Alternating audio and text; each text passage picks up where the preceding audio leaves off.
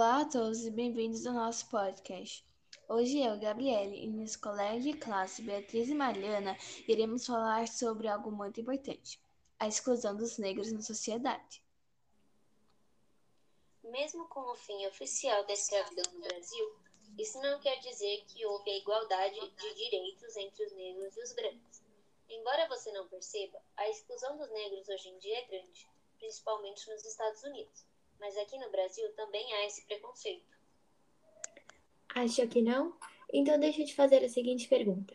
Quantas vezes você já viu uma pessoa negra na rua, no shopping, no parque ou em qualquer outro lugar e você olhou para ela com uma cara de que essa pessoa não deveria estar ali? Bom, mesmo que você não tenha olhado dessa forma, você com certeza já fez ou sofreu algum preconceito.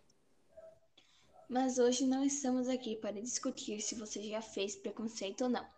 Estamos aqui para falar uma situação ocorrida no livro Um Grito de Guerra, a saga de Zumbi dos Palmares, e mostraremos algo parecido ocorrido aqui no Brasil. No livro Zumbi, a personagem principal encontrava-se fugindo de Portugal, localizado em Alagoas, tendo o motivo de sua fuga a escravidão. Zumbi foi escravizado por um libano. Era tratado que nem um cão, não tinha direitos, não era considerado cidadão e muitos outros problemas que os negros daquela época passavam. Não aguentando mais, ele resolveu fugir em direção à Serra da Barriga. Porém, a procura por ele era grande, com uma recompensa maior ainda. Mesmo com todos os problemas que ele estava passando, Zumbi estava feliz, pois tinha conseguido uma coisa que todos os negros naquela época batalhavam para conseguir: sua liberdade. Obviamente, hoje em dia, não acontecem muitos casos sobre escravidão, mas uma coisa que mais vemos é o preconceito. Um exemplo foi quando Ingrid Silva, bailarina principal do Dance Theater of Harmony em Nova York, veio ao Brasil para fazer o lançamento de seu livro, A Sapatilha que Mudou Meu Mundo. Em seu livro, Ingrid fala sobre a inclusão dos negros no balé. Ela relata que teve que pintar suas sapatilhas da cor de pele, da pele dela até que alguma empresa criasse uma. Ela também conta que, para poder dançar, a bailarina tinha que cortar e alisar seu cabelo.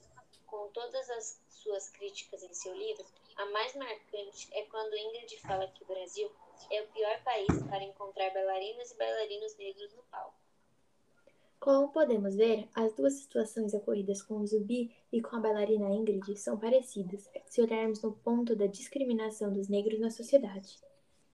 Então, meninas, vocês acham que acabou a escravidão?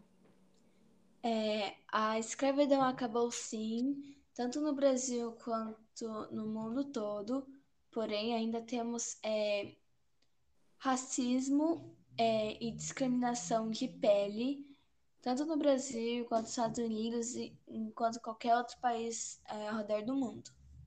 Não só sobre a cor da pele, né? Às vezes pela religião, por vários outros motivos, sim o preconceito que continua em todos os lugares, né? Assim, podemos dizer que o Brasil e o mundo têm uma discriminação contra os negros. Então, da próxima vez que você vir um negro na rua ou em qualquer outro lugar, antes de começar a olhar com aquela cara, lembre-se de que o negro é igual a você e tem todos os direitos que você tem. A única diferença é que ele tem uma cor de pele diferente da sua. Então, esse foi o nosso podcast. Obrigado por ouvir e até a próxima.